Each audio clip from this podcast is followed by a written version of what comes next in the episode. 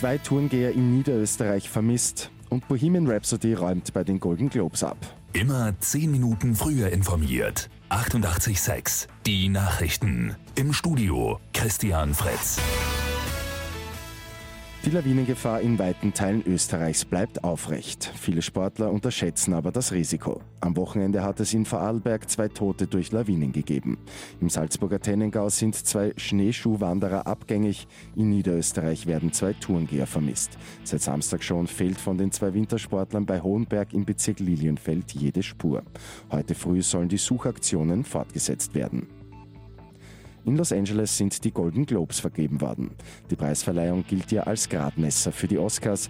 Nicht selten können die Gewinner dann auch beim wichtigsten Filmpreis im Februar abräumen.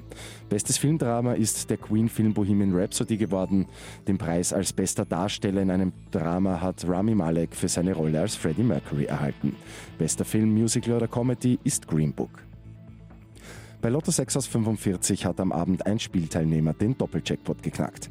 Die Gewinnerin oder der Gewinner darf sich über rund 2,8 Millionen Euro freuen.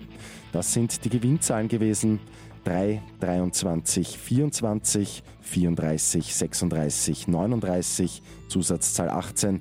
Die Angaben sind ohne Gewähr.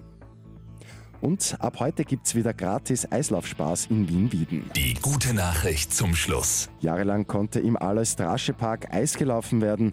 Wegen des warmen Wetters musste letztes Jahr aber ausgelassen werden. Um 8 Uhr geht's heute aber wieder los bis zum 10. März und das bei freiem Eintritt. Mit 886 immer 10 Minuten früher informiert. Weitere Infos jetzt auf Radio 886 AT.